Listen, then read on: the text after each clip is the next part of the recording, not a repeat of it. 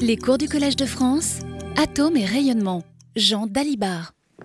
Bien, je vous propose de commencer.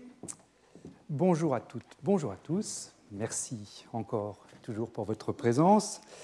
Euh, on va donc euh, aborder euh, le quatrième cours de cette série, dont le titre, donc la série qui porte sur la matière topologique, et le titre c'est Topologie et courbure de Berry dans un réseau à deux dimensions. Donc, ce qui va nous intéresser aujourd'hui, c'est d'aborder, donc, je vais baisser peut-être un petit peu la lumière, c'est d'aborder les problèmes bidimensionnels. tous les premiers cours ont été consacrés à des problèmes à une dimension, euh, avec ces modèles SSH, ce modèle de Rice mêlé. Euh, mais la dernière fois, on a commencé à faire une transition vers les aspects bidimensionnels en nous intéressant à une dimension d'espace et une dimension de temps. Eh bien, le cours d'aujourd'hui, finalement, il va être construit un peu euh, avec les mêmes outils que ce qu'on a vu la dernière fois. Mais là, on va vraiment avoir affaire à deux dimensions d'espace. Alors, un réseau emblématique à deux dimensions, c'est ce réseau hexagonal, réseau du graphène, dont il sera beaucoup question aujourd'hui.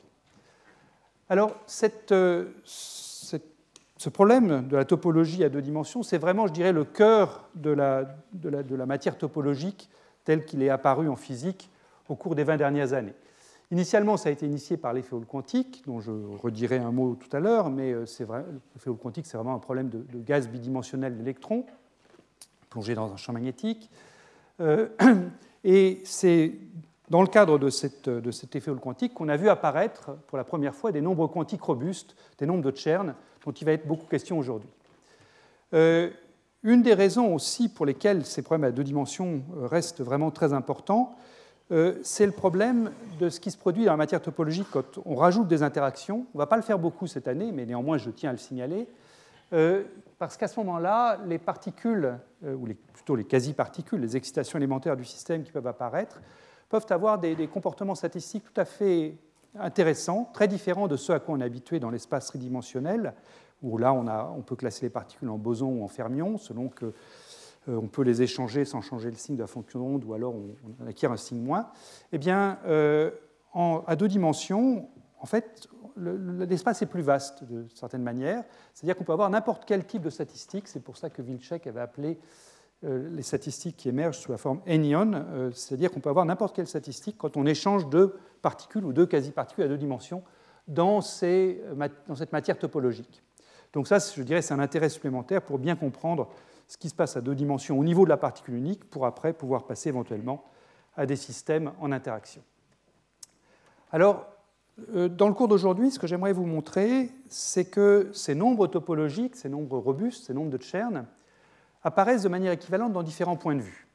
Et on va en regarder deux aujourd'hui, le troisième ce sera pour la semaine prochaine. Aujourd'hui, ce que je vous propose, c'est de commencer par euh, un aspect géométrique euh, qui va généraliser finalement ce qu'on avait euh, trouvé mathématiquement à une dimension qui était l'enroulement sur la sphère de bloc. Et bien là, ce sera ce que j'ai appelé le recouvrement de la sphère de bloc. Et puis ensuite, on passera à la physique. Et là, le critère qu'on va se poser comme, pour caractériser la topologie, ce sera un critère fondé sur le transport et la quantification de la conductivité. Là, on retrouvera vraiment l'effet Hall quantique dans toute sa splendeur, celui qui, avait donc émergé au début des années 80. Et puis la semaine prochaine, on verra un troisième critère, lui aussi physique, qui est l'existence de canaux de bord qui généralisent les états de bord discrets qu'on avait trouvés à une dimension. Donc voilà. Donc le problème d'aujourd'hui, c'est essentiellement mettre en place ces deux objets-là. Mais euh, avant de, commencer directement avec la géométrie, je voudrais préciser quel type de réseau on va regarder et euh, préciser une des particularités de ces réseaux qui sont les points de Dirac. Donc on va s'intéresser dans cette première partie à des réseaux avec deux sites par celle d'unité. On va se placer dans le régime des liaisons fortes. c'est ce que j'appelle un réseau bipartite. Et c'est là qu'on va voir émerger ces points de sont, dont la relation de dispersion est représentée sur ce graphe euh, pour ceux qui ne le connaissent pas. J'espère que ce sera un petit peu plus clair dans quelques minutes. Donc commençons par les réseaux à deux dimensions les plus simples, qui sont les réseaux triangulaires d'une part et les réseaux carrés. Alors ça, c'est des réseaux vraiment très basiques. Hein. C'est des réseaux euh, donc, qui, sont, euh, qui comportent un site par cellule unité. Si vous prenez un réseau triangulaire comme ça, vous pouvez prendre comme cellule unité le losange qui est ici, et vous pouvez déduire tout le réseau simplement par translation de ce losange selon la direction 1 ou selon la direction A2. De la même façon, si vous prenez un réseau carré, eh bien vous pouvez prendre A1 et A2 comme ça. La cellule unité, c'est ce qui est grisé ici, et vous pouvez déduire tout le réseau par translation de cette cellule unité. Alors, si vous vous rappelez la forme du théorème de Bloch qu'on a vu jusqu'à maintenant à une dimension, mais qui se transpose directement à deux dimensions, bien, le théorème de Bloch nous dit que je peux choisir l'état propre de, ce type d'Hamiltonien périodique sous la forme d'une onde plane et puissance IQ scalaire fois une fonction qui est périodique sur le réseau. Eh bien, quand vous avez affaire à des réseaux à un site par cellule unité, si vous placez dans le régime des liaisons fortes, eh bien, il y a une seule fonction périodique sur le réseau, c'est la fonction qui prend la même amplitude sur tous les sites, donc j'écris somme sur J DAJ. Pour bien faire, il faudrait la normaliser, cette fonction, mais à ce stade, ce n'est pas important. Donc j'ai une seule fonction périodique euh, sur le réseau qui est réelle, qui est indépendante de Q. Euh, donc à ce stade, si on, se fie à notre intuition, euh, l'intuition qu'on a acquise à une dimension, ben, il n'y a pas de probabilité topologique à attendre. Donc les réseaux triangulaires et carrés sont très simples à, à étudier, mais ils sont tellement simples qu'il n'y a pas de topologie intéressante derrière. Donc il faut les enrichir un petit peu, ces, réseaux, et c'est pour ça qu'on va passer maintenant à des réseaux à deux sites par cellule unité, et c'est eux qui vont nous intéresser. Alors, le réseau emblématique euh, là-dedans, c'est le réseau du graphène. Ce réseau du graphène, il a été proposé il y a, longtemps, hein, c'est dans les années 50, mais il a été réalisé pour la première fois sous forme vraiment de graphène euh, par Game et, Novoselov euh, dans les 2004, je crois, ce qui leur a valu le prix Nobel de chimie quelques années après. Et ce réseau du graphène, toujours dans une limite d'adhésion forte, eh bien, c'est un réseau avec deux sites par cellule unité. Si je représente mon graphène sous la forme d'hexagone avec un côté qui est donc euh, parallèle à la verticale ici, eh bien, je peux repérer les sites euh, comme étant soit en bas du petit segment vertical, et ce, ce, sera les sites de type A, soit en haut du segment vertical, ce sera les sites de type B. Et vous voyez que n'importe quel site là-dedans est soit A, soit B et je peux générer tout le réseau du graphène en prenant, par exemple, comme c'est l'unité, le losange qui est grisé ici, et en le translatant par les vecteurs A1, A2, ou n'importe quelle combinaison linéaire de A1 et de A2, avec des coefficients entiers. Bon, les expressions exactes de A1 et A2 sont écrites ici, mais je ne vais pas les utiliser dans le détail de leur mathématiques. Et comme on l'avait vu donc à une dimension, à ce moment-là, si vous avez deux sites par cellule unité, eh bien, une fonction qui est périodique sur l'ensemble du réseau va s'écrire comme une certaine amplitude alpha q euh, de, avec la même amplitude sur tous les sites de type A, donc une fonction que je vais écrire somme sur j dAj, et puis une autre amplitude bêta q avec euh, cette fonction qui donc somme sur, B, somme sur les bj, qui a donc la même amplitude sur tous les sites de type B. Et alpha q et bêta q, eux, eh bien, sont des coefficients qui sont arbitraires, donc je retrouve le pseudo-spin euh, qu'on avait utilisé quand on avait étudié les, les modèles de type SSH euh, Rice se mêlait à une dimension. Simplement maintenant, donc, tout ça c'est paramétré par le vecteur petit q, donc, qui est le moment euh, de bloc, hein, moment que je vais choisir dans la première zone de Brillouin, comme on l'avait fait à une dimension. Alors, ce, moment de bloc, dans la première zone de Brillouin, euh, quand on était à une dimension, ça revenait, si j'appelais petit a la maille du réseau, ça revenait simplement à le choisir entre moins pi sur a et pi sur a, ou plus généralement sur un segment de longueur 2 pi sur a. Donc à deux dimensions, c'est un petit peu plus compliqué. Le moment de bloc, je dois le choisir donc dans, dans le plan.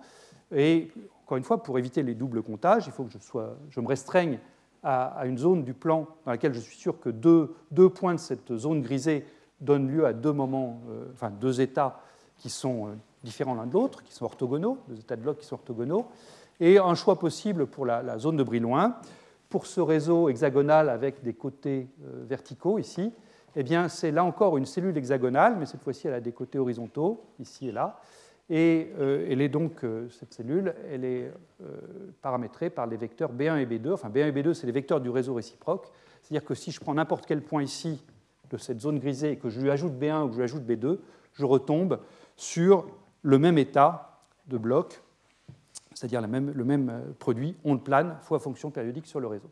Donc, pour traiter le problème sans, en évitant les doubles comptages, il faudra que je choisisse mon moment de bloc petit q à l'intérieur de cette zone de Brillouin qui est représentée ici. Et là encore, je vais donner l'expression des, vecteurs B1 et B2 qui font intervenir, tout comme A1 et A2, le petit a, le, la maille, enfin, le côté de, l'hexagone ici, avec des coefficients de pi et des racines de 3.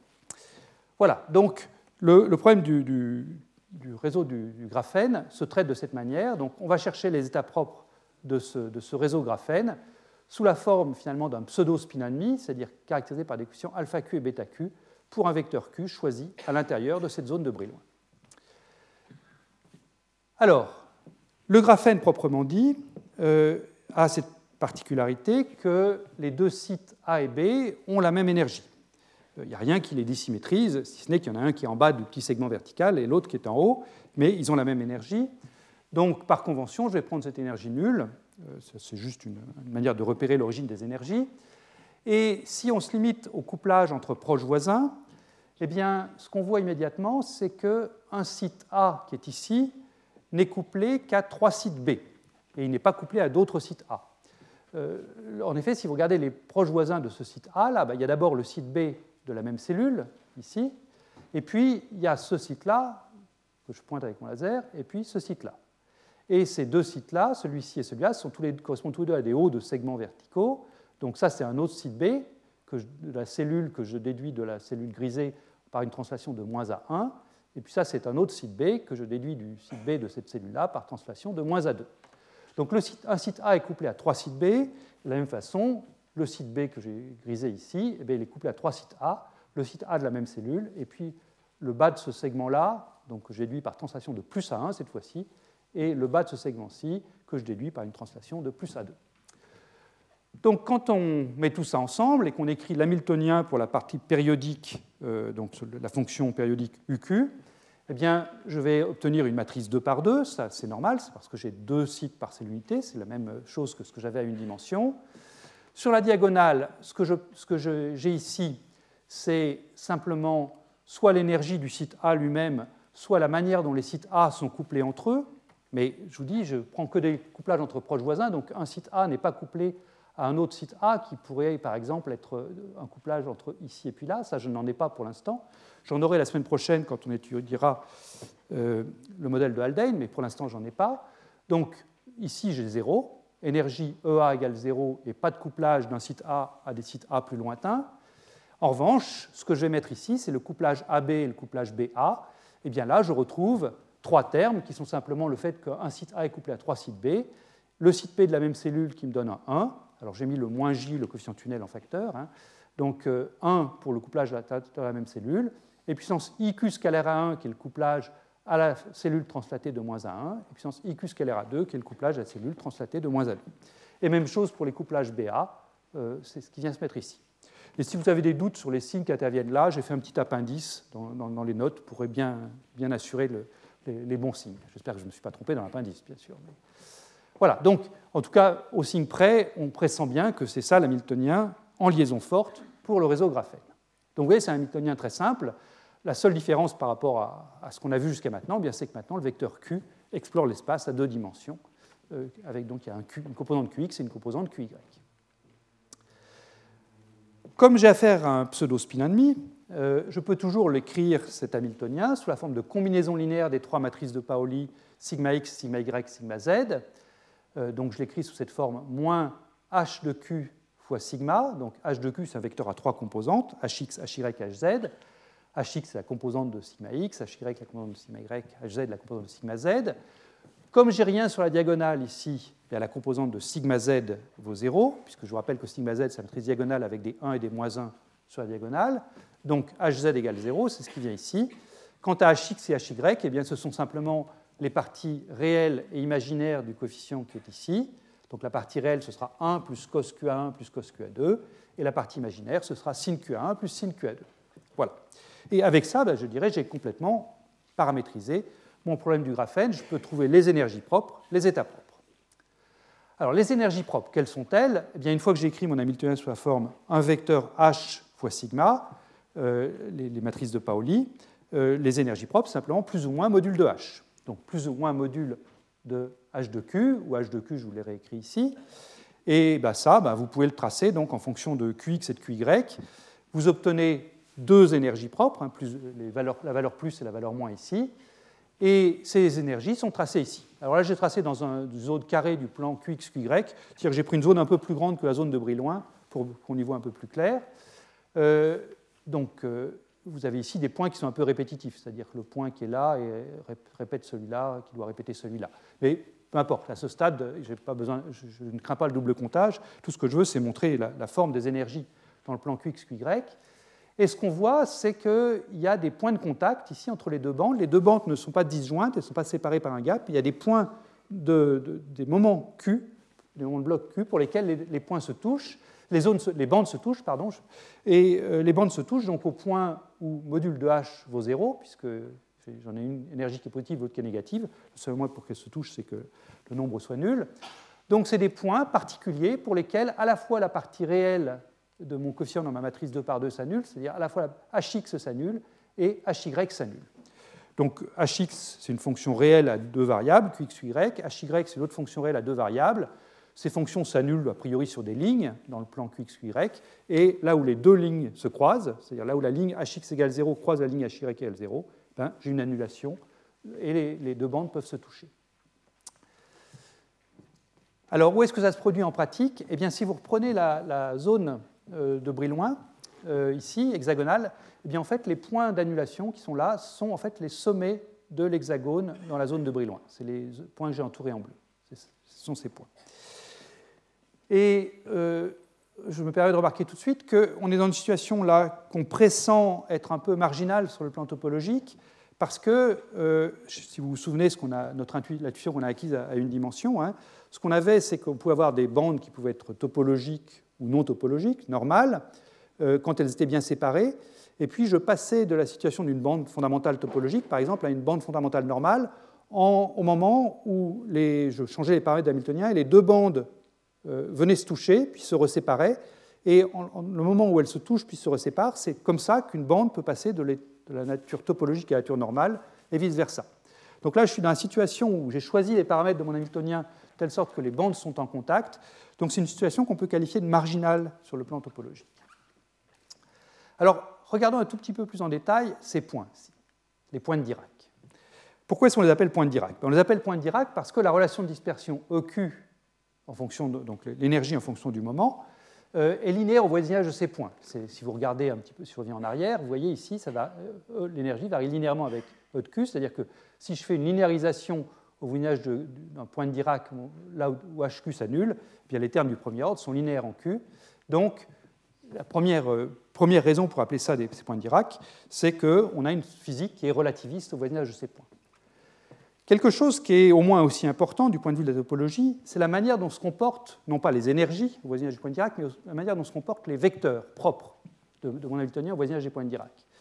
Et je vous rappelle que les vecteurs propres sont entièrement caractérisés par le vecteur h de q, plus précisément par le, vecteur, la vecteur h de q normé, c'est-à-dire ce que j'appelais petit n, h divisé par module de h. Et donc c'est intéressant, prenant ce vecteur h de q, on le norme, et de regarder comment varie ce vecteur petit n, donc ce vecteur unitaire qui va me déterminer où se situent mes, états propres sur la sphère de bloc, eh c'est intéressant de regarder comment ce vecteur n varie dans le plan QXQY. Et c'est ce que j'ai représenté sur ce graphe ici. Donc là encore, vous avez le plan QXQY. La zone de Brillouin, euh, eh c'est c'est l'hexagone marqué par les points de Dirac, là, donc c'est l'intérieur de l'hexagone comme ça. Et le vecteur n, ici, j'ai tracé par une petite flèche euh, dans, ce plan-ci. Donc je rappelle que le vecteur n est dans le plan QXY parce que je n'ai pas de composante selon z ici, hein, donc je peux le tracer dans le plan. Euh, et ce qui est intéressant, c'est de regarder ce qui se passe au voisinage d'un point de Dirac. Là, vous voyez que vous avez ce point de Dirac-ci ou ce point de Dirac-là, vous avez les vecteurs n qui pointent vers le point de Dirac, c'est-à-dire que si je fais le tour de ce point-ci, eh bien mon vecteur n va, tourner de, de, 2 pi quand je vais faire le tour du point de Dirac. Et si vous prenez ce point-là, au contraire, euh, vous avez des, vecteurs n qui pointent vers le bas ou vers le haut, qui pointent comme ça, et puis vers la, droite et la gauche, qui s'écartent. Donc si vous faites le tour d'un point d'Irak, euh, eh bien, quand vous suivez le vecteur n, là, il va tourner de moins 2pi, cette fois-ci autour du point d'Irak. Donc vous avez un enroulement, sur lequel je vais revenir d'ici 2-3 diapositives, vous avez un enroulement autour des points d'Irak. Donc les points d'Irak sont intéressants à la fois pour la forme de leur spectre, qui est un spectre, encore une fois, relativiste, relation de dispersion linéaire, relation entre l'énergie et le moment, et puis cet enroulement ici du vecteur n qui va avoir une conséquence topologique, comme on va le voir dans quelques minutes. Alors, un mot sur la manière de réaliser cet Hamiltonien graphène. Alors, je ne vais pas décrire ici des manips de matière condensée. Là, je dirais que ce serait une série de cours entières qu'il faudrait lui consacrer. Enfin, depuis, la découverte de Game et Novoselov, Novoselov, il y a eu vraiment beaucoup, beaucoup de travaux faits là-dessus. Ici, j'ai mis quelques exemples de réalisation de, réseaux hexagonaux en matière diluée, si je puis dire, c'est-à-dire soit en optique, euh, photonique, soit en acoustique. Donc là, ici, vous avez euh, des réseaux hexagonaux euh, faits avec, des longueurs d'onde visibles ou le proche infrarouge. C'est simplement une série de guides d'onde. Donc les guides d'onde sont le long de la direction Z, là. Et puis, si vous regardez dans, le plan XY, donc la section de ces guides d'onde, qui sont les fibres optiques, si vous voulez, ces fibres optiques sont disposées en hexagone. Vous voyez ici, vous avez un petit hexagone et puis un petit hexagone voisin, etc. Donc vous, envoyez de la lumière là-dedans, et la lumière donc, se propage le long de ces fibres, et il y a un couplage par, par onde évanescente euh, d'une fibre à la fibre voisine. Et vous réalisez donc pour euh, l'amplitude du champ électrique, à ce stade c'est l'électromagnétisme classique, hein, mais vous réalisez pour l'amplitude de ce champ électrique l'équivalent de cet Hamiltonien du graphène, c'est-à-dire que le, couplage par, onde évanescente d'une fibre à la fibre voisine réalise cet Hamiltonien euh, que, j'avais écrit pour le graphène. Et en regardant comment est-ce que la lumière se propage là-dedans, eh on a l'équivalent finalement d'une particule quantique que je mettrai à deux dimensions et je laisserai le temps s'écouler pour regarder comment cette particule évolue dans le réseau graphène. Et eh bien là, la propagation le de la fibre, l'axe Z, joue le rôle du temps euh, qui apparaîtrait dans le problème quantique. Euh, ça, c'est donc dans le régime visible. Vous avez une euh, expérience qui a été faite en France, à Nice, dans le groupe de Fabrice Mortesagne, où là, c'est plutôt dans le régime des, résonateurs micro-ondes. je crois que la fréquence est aux alentours de 6 GHz. vous avez des petits plots, donc, qui sont des résonateurs micro-ondes de quelques millimètres, euh, eux aussi euh, disposés en hexagone, pris entre deux plaques, et vous pouvez comme ça étudier, toujours avec un couplage par onde évanescente, comment est-ce que les ondes électromagnétiques peuvent se propager dans ce type de plan. Et puis là, vous avez encore une dernière expérience euh, donc, qui, elle, est, faite dans le domaine acoustique. Vous avez une plaque, vous avez des ondes acoustiques qui se propagent le long de cette plaque. Cette plaque est pareille, fait apparaître des structures d'hexagone ici. Et avec des micros, ben, vous allez repérer l'intensité des ondes acoustiques sur ces plaques. Et tout ça, ça permet de confirmer beaucoup d'aspects de cette physique, de cet Hamiltonien euh, simple, l'Hamiltonien graphène. Euh, je peux décrire un tout petit peu plus en détail une expérience qui a été faite euh, dans le groupe de Alberto Amo et Jacqueline Bloch, toujours sur un réseau de type graphène. Expérience faite avec des, polaritons de cavité. Donc, ces polaritons de cavité, j'ai eu l'occasion de les décrire assez en détail il y, a, une ou deux semaines. Donc, je vous rappelle en quoi ça consiste. Hein. Ce sont des, des microstructures de puits quantiques d'arsénure de, gallium, éventuellement avec de l'aluminium. Vous mettez ces puits quantiques euh, à l'intérieur d'une cavité résonante, c'est essentiellement des miroirs de Bragg, et ces différentes zones que vous allez faire sont couplées par ondes évanescentes. Donc, euh, vous fabriquez des objets hybrides qui sont des objets euh, intermédiaires entre le photon stocké entre les miroirs de Bragg et puis des excitons qui sont la partie matière de la chose, une paire électron-trou. Et vous regardez donc comment ces, polaritons de cavité peuvent se propager dans le plan. Donc là, vous avez la structure hexagonale qui est, bien visible. Et on peut faire, je vous rappelle, ça je l'avais décrit en détail, donc je ne reviens pas là-dessus, mais on peut faire une imagerie dans l'espace des positions pour voir quelles sont les, zones euh, dans lesquelles il y a une forte amplitude du champ de polaritons. On peut également faire une, imagerie dans l'espace des moments pour regarder finalement dans quelle direction les, polaritons qui se transforment en photons sortent de ces microcavités, et on obtient la chose suivante. Donc quand vous prenez ce système-là, que vous regardez dans l'espace des positions, eh bien, vous trouvez une belle structure hexagonale, donc là, il n'y a, pas de doute qu'on est bien dans le modèle de, type graphène. Et quand vous allez regarder dans l'espace des moments, donc dans l'espace des moments, ce que vous tracez euh, dans ce type de manip, c'est l'énergie euh, parce que vous envoyez la lumière dans le spectromètre, donc vous mesurez l'énergie des photons émis en fonction de Qx, Qy. Donc ça, il faudrait que je fasse un, tracé à trois dimensions, mais là, on fait une coupe, disons, je, choisis un certain Qx et je trace en fonction de Qy, je trace l'énergie. Et là, la coupe est faite de manière à passer à travers un point de Dirac. Et effectivement, on voit très bien ici cette relation de dispersion linéaire, donc de l'énergie euh, des photons émis, l'énergie mesurée par photoluminescence, en fonction de Qy. Euh, l'axe QX serait perpendiculaire au tableau et on s'est mis ici juste au, niveau d'un point. Si on traçait en fonction de, QX et de QY à la fois, on aurait ici un cône qui tournerait.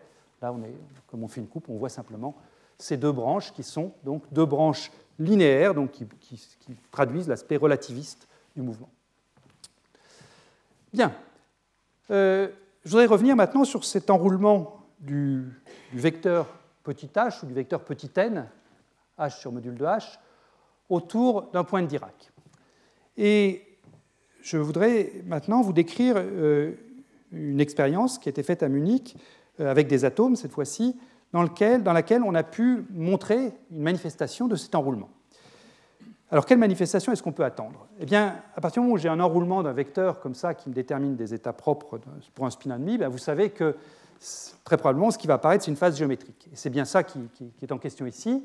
La question qu'on va se poser, c'est imaginons que je prenne une particule, donc en l'occurrence un atome, et que cette particule, je sois capable de lui faire suivre dans l'espace des moments, de, la, conduire dans l'espace des moments et la faire tourner comme ça autour d'un point de Dirac, eh bien, je peux me demander est-ce qu'il y a une conséquence de cette, structure particulière du vecteur petit h du vecteur petit n euh, sur la phase accumulée par ma, particule si je suis capable de la faire bouger comme ça dans l'espace des moments? Alors, en fait, on, a tous les outils pour répondre à cette question. Euh, le vecteur petit n, eh bien, il reste sur l'équateur de la sphère de bloc quand on a ça. Hein, euh, il, est, donc en permanence dans le plan xy. Puisqu'il tourne de 2π comme ça, ça veut dire qu'il va décrire un angle solide de 2π euh, dans, le processus de cette rotation. Et je sais à ce moment-là que si j'ai affaire à un pseudo-spin ennemi qui suit donc euh, adiabatiquement ce, vecteur-là, eh bien je sais que la phase géométrique accumulée par ce pseudo-spin ennemi, c'est la moitié de l'angle solide. Donc c'est 1,5 de 2π, c'est donc une phase géométrique de π. Donc question, est-ce que cette, cette phase géométrique est mesurable? Et c'est là que c'est ça qu'a testé la, manip faite euh, à Munich. Euh, alors c'est l'équipe de Uri Schneider dans le groupe d'Immanuel Bloch qui a fait cette chose-là. Le titre de leur article c'était euh, An Aharonov-Bohm Interferometer for Determining Block Band Topology. Je vais dire dans un instant pourquoi Aharonov-Bohm vient, vient, ici. à ce stade, étudions simplement la topologie de testée par cet interféromètre. L'expérience qu'ils ont faite, euh, c'est assez directement inspiré de ce qu'on a vu la dernière fois pour euh, mesurer euh, la, phase de Zach à une dimension. C'est de nouveau un interféromètre du type pi sur 2, pi pi sur 2, dans lequel on utilise des, impulsions micro-ondes. Donc le point de départ, c'est on prend une assemblée d'atomes préparés essentiellement dans le quasi-moment, enfin dans le moment de bloc Q égale 0, donc au centre de la zone de Brillouin.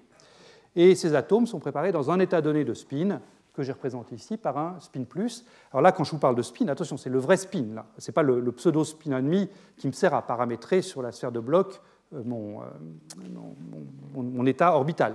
Là, ce que je vous parle, c'est du moment magnétique qu'ont les atomes. Les atomes, je vais peut-être plutôt parler de moment magnétique que de spin pour éviter la confusion. Donc les atomes sont préparés dans un moment magnétique pointant vers le haut. Première étape, c'est l'impulsion pi sur 2 je fais une impulsion pi sur 2 sur ces moments magnétiques, donc l'état externe reste Q égale 0, le, moment de bloc reste Q égale 0. Maintenant, j'ai une superposition de mes atomes dans l'état moment magnétique vers le haut et moment magnétique vers le bas. Et ce que je veux, c'est donc faire bouger mes atomes dans l'espace des moments pour leur faire explorer le tour de ce point-ci. Pour faire ça, eh bien, on va soumettre les atomes à deux forces. Euh, une première force, c'est une force de Stern-Gerlach. Donc je vais mettre un gradient de champ magnétique. Le gradient de champ magnétique va, créer une force magnétique le long de la direction Y ici, ce qui va faire que le moment magnétique pointant vers le haut va être accéléré vers le haut, le moment magnétique pointant vers le bas va être accéléré vers le bas. Donc mes deux paquets euh, d'ondes correspondant au moment magnétique haut et bas vont se séparer le long de l'axe Y. Mais ça, ça ne suffit pas. Je ne veux pas simplement bouger le long de l'axe Y, je veux aller faire le tour de ce point-ci. Donc en même temps, il me faut une force le long de l'axe X qui est la même pour les deux états de moment magnétique. Et cette force-là, ça va être une force d'inertie, c'est-à-dire que ce qu'on va faire, c'est qu'on va prendre notre réseau et on va le bouger dans le référentiel du laboratoire.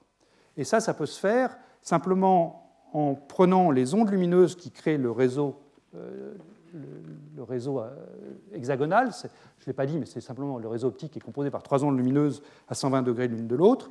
Et si je décale une fréquence par rapport aux deux autres, le réseau va bouger dans le référentiel du laboratoire et donc, dans le référentiel du réseau, j'ai une force d'inertie qui apparaît, et cette force d'inertie me fait bouger les atomes, et donc me crée une force qui est la même, cette fois-ci pour les deux états de moment magnétique, et qui est donc dirigée le long de l'axe X.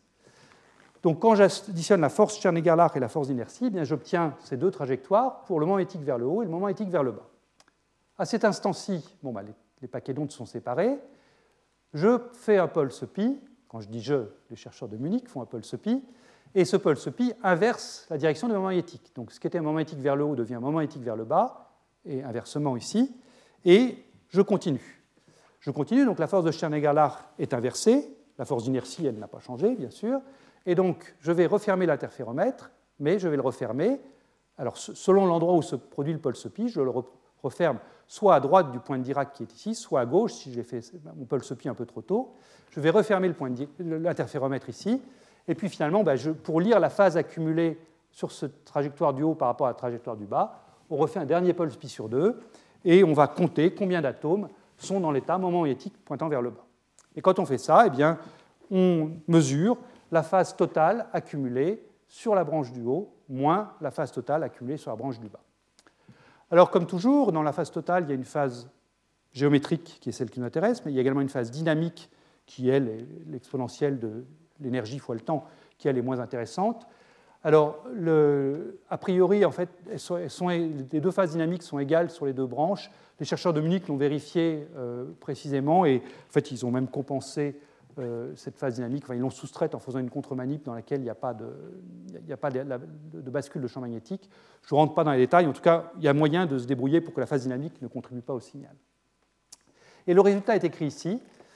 Euh, selon l'endroit où on ferme l'interféromètre, selon qu'on le ferme avant le point de Dirac ou après le point de Dirac, quand on, mesure la phase, euh, donc la phase géométrique accumulée par le, les atomes dans ce système, eh on voit un très joli saut qui vaut 0 pour des interféromètres fermés trop tôt et qui vaut plus pi pour des interféromètres fermés notablement après le point de Dirac. Voilà. Le saut ne se produit pas exactement là où on l'attendrait. On l'attendrait à 1, il se produit à 1.1. Euh, ce que disent les gens de Munich, c'est que c'est lié à l'étendue finie des paquets d'ondes qui fait que ça décale un petit peu l'endroit où se produit le saut de 10% à peu près. Voilà, donc ça c'est une très jolie vérification euh, de la forme des états propres finalement autour d'un point de Dirac. Donc on, a vu avec la manip de Polariton qu'on avait bien la bonne variation des énergies, et là on a bien avec ça la bonne forme des états propres avec cet enroulement de phase. Alors, je vous ai dit dans le titre là, euh, ils mentionnaient, ils appelaient ça un interféromètre de type Aronoff-Bohm. Alors, pourquoi Aronoff-Bohm eh Bien, en fait, ce qui se passe ici, c'est assez proche du problème de Aronoff-Bohm que je vous rappelle en deux, minutes. Le problème de Aronoff-Bohm, c'était le suivant. Les gens enfin, Aronoff et Bohm considéraient les particules chargées, et euh, ils considéraient le mouvement de cette particule chargée dans un espace dans lequel il pouvait y avoir un solénoïde infiniment long, euh, comme ceci, euh, pour lequel donc, le champ magnétique est confiné à l'intérieur du solénoïde. La particule ne pénètre pas à l'intérieur du solénoïde, mais elle peut en faire le tour. Et la question que s'était posée à Renoff et Bohm, c'est quelle est la phase accumulée par une particule quand elle suit un contour qui fait le tour de solénoïde par comparaison à un contour qui serait par exemple ici, qui ne euh, ferait pas le tour du solénoïde. Donc, est-ce que la phase est la même pour une particule qui fait ça ou une particule qui fait ça?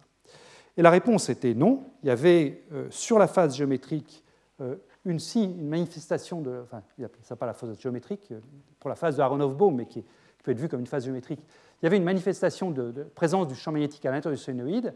Et la raison pour laquelle on peut le voir, c'est que la phase qu'on voulait calculer à partir des premiers principes, eh bien, les proportionnelle à la circulation du potentiel vecteur euh, qui décrit le champ magnétique sur le contour, ici. Alors, le champ magnétique est nul sur le contour, mais le potentiel vecteur, lui, n'est pas nul. Et une bonne raison de se convaincre que ce potentiel vecteur ne peut pas être nul sur le contour, c'est que la circulation de ce potentiel vecteur sur le contour doit être égale au flux du champ magnétique à travers le contour, et je vous dis, il y a un flux non nul dans le solénoïde. Donc, cette circulation du potentiel vecteur n'est pas nulle, et plus précisément, si vous regardez quelle tête doit avoir le potentiel vecteur, alors le potentiel vecteur, il n'est pas parfaitement défini, je peux toujours changer de jauge et ça va changer mon potentiel vecteur, mais forcément, pour que sa circulation ne soit pas nulle, il faut qu'il ait un enroulement autour du solénoïde. Hein, puisque quand je calcule la circulation de A, eh bien, je calcule comment est-ce que varie, enfin, je calcule une intégrale où je, prends je projette à chaque fois le potentiel vecteur sur le, le contour qui entoure le solénoïde. Donc, de la même façon que j'ai un enroulement du vecteur petit h ou du vecteur petit n autour d'un point de Dirac, eh bien là, j'ai un enroulement du potentiel vecteur A, et il y a vraiment une analogie formelle complète entre ce que les équations finalement que vous allez écrire pour la phase de Aronoff-Bohm pour une particule chargée autour de ce champ magnétique et la phase géométrique que vous allez écrire pour une particule qui tourne autour d'un point de Dirac. C'est vraiment les mêmes équations, c'est les mêmes outils que vous utilisez, simplement au lieu d'avoir le A euh, dans un cas, ben, vous, allez avoir le vecteur H, le vecteur N euh, dans l'autre. Voilà, donc c'est pour ça que les chercheurs de Munich avaient intitulé leur article avec les, noms de Aronoff-Bohm à l'intérieur, bien qu'il n'ait pas de particules chargées et qu'il n'ait pas de, champ magnétique. Bien, alors, une fois qu'on on a posé tout ça, je voudrais maintenant euh, passer au problème vraiment qui va nous intéresser maintenant, c'est-à-dire caractériser la topologie dans ces réseaux à deux dimensions. Et comme j'ai dit, je vais commencer par une caractérisation géométrique. Donc, prenons toujours des, cellules d'unité à deux sites pour l'instant. Je me mets toujours dans le régime des liaisons fortes, donc je sais toujours affaire à des matrices 2 par 2 pour mon Hamiltonien, H indice Q, paramétré par le, moment de bloc, que je peux écrire comme combinaison linéaire, donc de manière très générale, de l'identité et puis de, des trois matrices de Pauli avec un vecteur H avec trois composantes, HX, HY, HZ. Euh, si je le développe, eh bien, ça aura cette structure-là. E0 hein. moins HZ, E0 plus HZ, ça c'est le moins HZ plus HZ, c'est la matrice sigma Z, et puis donc sigma X et sigma Y qui viennent me donner ici du HX et HY, ici avec un plus I et un moins I. Ce que vous avez en haut à gauche, je vous rappelle, ce sont simplement les couplages de type A avec A, donc vous avez l'énergie d'un site A, et puis vous avez les couplages entre sites A euh, adjacents. Ici, vous avez les couplages BB, donc l'énergie d'un site B plus euh, les couplages BB. Et ce que vous avez en dehors de la diagonale, eh bien, ce sont les couplages de type AB ou BA. C'est ce qu'on a vu pour le graphène. Les énergies sont simplement E0 plus ou moins module de H. Je ne vais, pas le refaire. Et les états propres sont déterminés par ce vecteur petit n, h sur module de h, qui est donc caractérisé par des angles θq et φq que je calcule à partir, une, fois, que je connais hx, hy et hz. Et donc finalement, sur le plan purement mathématique, eh bien, la caractérisation d'un problème euh, à deux dimensions, c'est partant de la zone de Brillouin pour mon problème, alors là j'ai redessiné une zone de Brillouin hexagonale si j'ai le réseau euh, du graphène en tête, mais la zone de Brillouin peut avoir une forme variée selon le type de problème que je considère. C'est donc caractérisé par une application où je prends mon vecteur Q dans ma zone de Brillouin, donc j'ai deux composantes Qx, Qy, et j'envoie ce vecteur Q sur un vecteur n qui a trois composantes réelles, qui vont être cosinus, θ, cosinus phi q, sinus θ c'est ce que je paramètre avec mes angles polaires et azimutaux ici, sinus de l'angle azimutal, sinus de l'angle polaire θq, et puis cosinus θq. Donc finalement, comprendre d'un point de vue mathématique la topologie dans un espace à deux dimensions, c'est comprendre comment est-ce que j'envoie quelque chose qui a dans un espace à deux dimensions ici sur autre chose qui est également à deux dimensions, c'est-à-dire c'est la surface de cette sphère de bloc. D'accord? Donc sur le plan mathématique, c'est ça, c'est une application d'un espace à deux dimensions vers un autre espace à deux dimensions, la surface de la sphère de bloc. Comment se fait cette application? Où est-ce que les points qui sont ici vont se mettre sur cette sphère? Et une fois que vous avez ça, eh bien, normalement, vous avez tout pour caractériser la topologie, une fois que vous avez cette application. Alors, c'est là qu'intervient la notion d'enveloppement de la sphère de bloc. Donc là, je vais, vous, je vais vous, finalement vous donner le résultat sans, sans, justification. La justification viendra à partir de considérations physiques un petit peu plus tard. Mais néanmoins, même si je n'ai pas de justification formelle, euh, je peux quand même procéder par analogie.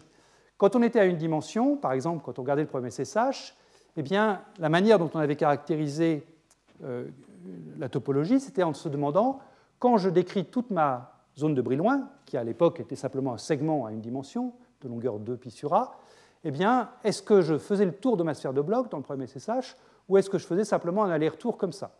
Donc, Quand je faisais le tour complet, eh bien, je disais que j'avais affaire à une bande topologique. Quand je me contentais de faire un petit aller-retour et revenir au point de départ, je disais que j'étais dans une situation normale.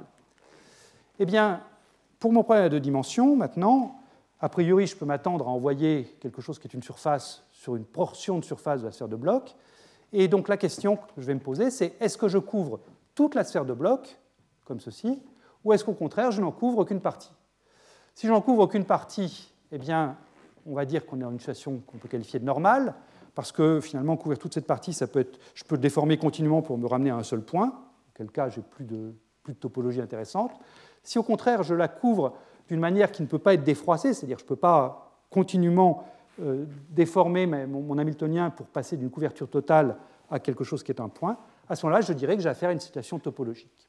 Donc encore une fois, là, je ne suis pas en train de vous faire une preuve, hein. la preuve va venir plus tard quand on va faire des considérations physiques sur le transport, mais j'espère que, vu ce qu'on avait compris à une dimension, cette chose-là ne semble pas trop exotique comme, condition.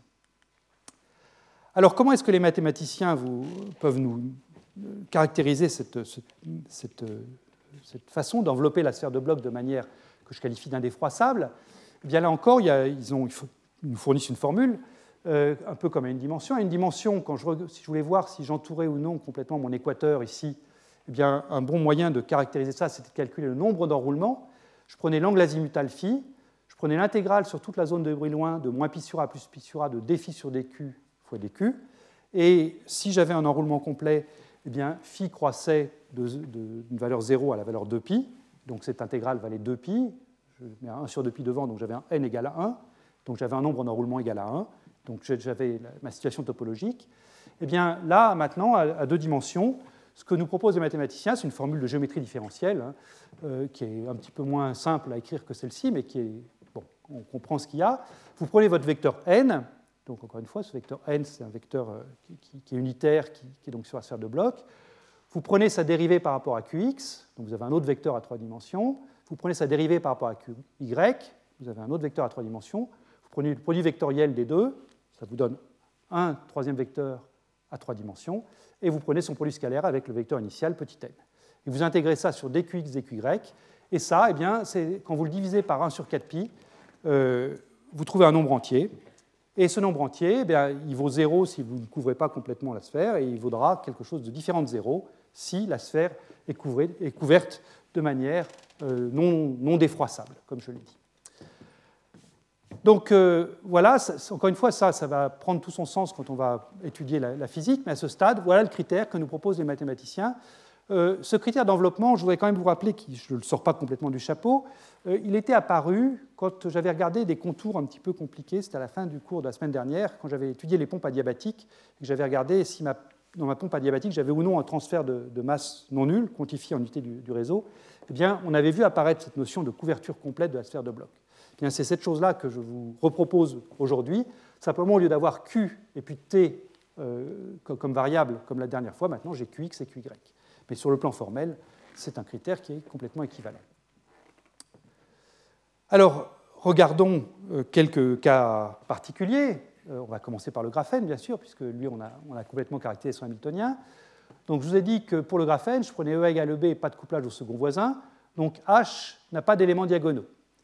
Euh, donc, si H n'a pas d'éléments diagonaux, ça veut dire, j'ai eu l'occasion de le mentionner, H reste dans le, dans le plan XY, Hz égale 0, donc je vais tout le temps rester sur l'équateur de la sphère de bloc. C'est une situation qui est, comme je l'ai dit, très marginale sur le plan de la topologie. Il y a des manifestations topologiques liées pour le graphène, mais qui sont marginales dans le sens où je suis en train d'envoyer quelque chose qui a pris une surface à deux dimensions sur une ligne, c'est simplement parce que j'ai, encore une fois, hz égale 0, mais il ne suffit pas grand-chose pour rendre hz non nul et pour transformer cette ligne en un domaine à deux dimensions sur cette sphère. Donc c'est de ce point de vue-là que je la qualifie de marginale, cette situation. Donc je ne vais pas en dire plus sur le graphène ici, à ce stade, et on va se poser la question, comment est-ce que je peux passer d'une ligne à quelque chose qui est plus une surface sur la sphère de bloc quand je varie Qx et Qy Alors un moyen simple, eh bien, c'est de se dire, bon, ben, le graphène, j'avais Hz égale 0 parce que j'avais mis la même énergie au site A et B, mais supposons que ces sites A et B sont un petit peu dissymétriques, et donc que l'énergie du site A n'est pas la même que celle du site B. Alors si j'appelle moins delta l'énergie du site A et plus delta l'énergie du site B, donc 2 delta c'est la différence EB moins EA, et eh bien donc ça revient à mettre, à cause du sigma que j'ai mis en facteur ici, je mets un delta en haut à gauche dans ma matrice un moins delta en, haut à droite, en bas à droite dans ma matrice. À ce moment-là, mon vecteur hz, il n'est plus, plus, dans le plan xy, hein, il va avoir une composante selon z non nulle. Mais ce que vous voyez immédiatement, c'est que hz vaut delta ici, hein, puisque la matrice sigma z c'est 1 et 1 moins 1, donc hz c'est plus delta. Donc, si je prends delta positif pour fixer les idées, eh bien, mon vecteur h va toujours rester dans l'hémisphère nord, hein, puisqu'il a, toujours un hz positif, donc il va toujours rester dans l'hémisphère nord. Donc quand je vais balader Qx et Qy dans ma zone de Brillouin, eh bien voilà ce que je veux obtenir. Donc là, j'ai pris mes, points euh, QX, QY répartis uniformément, tirés aléatoirement dans la zone de Brillouin. Et voilà quelle a été leur image sur la sphère de bloc pour mon vecteur H. D'accord? Donc je trouve effectivement quelque chose qui est toujours dans l'hémisphère nord. Donc je n'ai pas une couverture complète de, ma sphère de bloc. Donc si je crois mon critère topologique, eh bien cette chose-là, c'est ce qu'on appelle topologiquement trivial ou alors une normale. Il n'y a pas de topologie associée à ça. Euh, ce n'est pas suffisant de, mettre simplement une énergie différente pour le site A et B euh, pour avoir de la topologie. Certes, je suis parti de l'équateur, par rapport au graphène où j'étais sur l'équateur, je suis parti de l'équateur, mais je suis parti d'une manière qui n'est pas intéressante sur le plan topologique.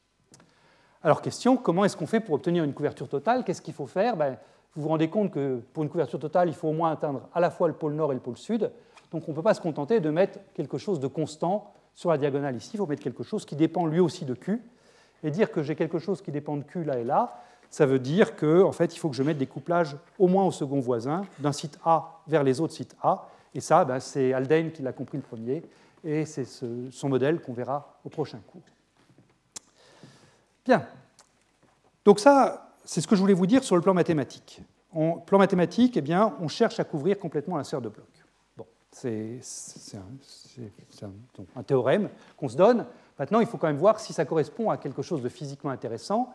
Et regardez ça, eh c'est revenir à la base finalement de, la topologie dans, ces, problèmes à deux dimensions, euh, c'est les féoles, les féoles quantiques. Donc les féoles quantiques, qu'est-ce que c'est? Eh bien, pour le rappeler en, de manière très très simple, hein, très, très simplifiée, je devrais dire, euh, c'est la chose suivante. Vous prenez un gaz 2D d'électrons, vous le confinez dans un puits quantique, donc le mouvement selon Z des électrons est complètement figé, je peux oublier ce degré de liberté-là. En revanche, les atomes peuvent bouger dans le plan XY. Je prends un échantillon qui est rectangulaire, disons, pour fixer les idées. Donc, euh, ce côté-là mesure Lx, ce côté-là mesure Ly. Je plonge ce gaz dans un grand champ magnétique qui est perpendiculaire au plan des électrons, donc perpendiculaire au plan de la figure, orienté selon Z. J'applique une certaine tension Vx entre ce bord-ci de l'échantillon, le bord gauche, et le bord droit.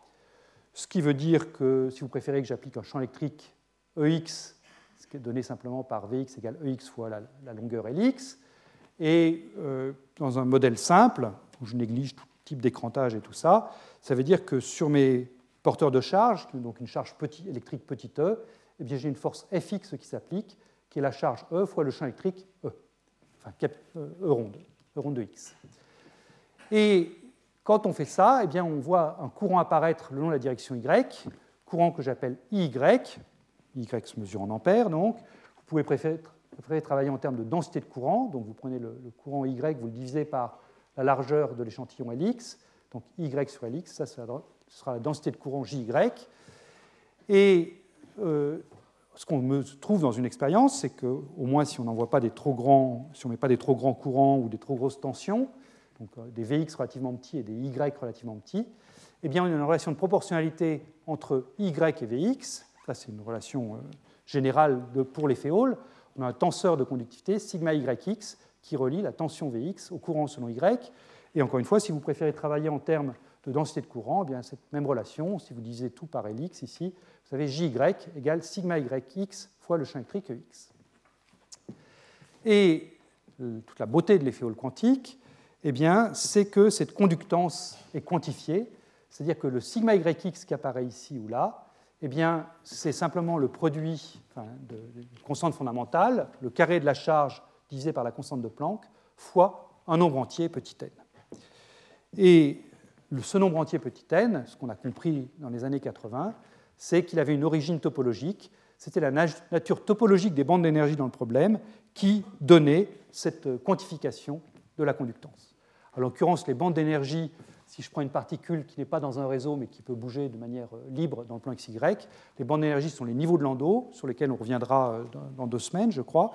Euh, et ces bandes d'énergie, tout comme les bandes d'énergie qu'on considère aujourd'hui, ont une nature topologique non triviale, et c'est leur nature topologique qui crée cette quantification petit n. Donc c'est ça que j'aimerais maintenant voir avec vous. Alors pour ça, eh bien, il s'agit d'établir les équations du mouvement dans une bande quand je prends une particule et que je la soumets à une force grand F. Donc ce qui joue le rôle de...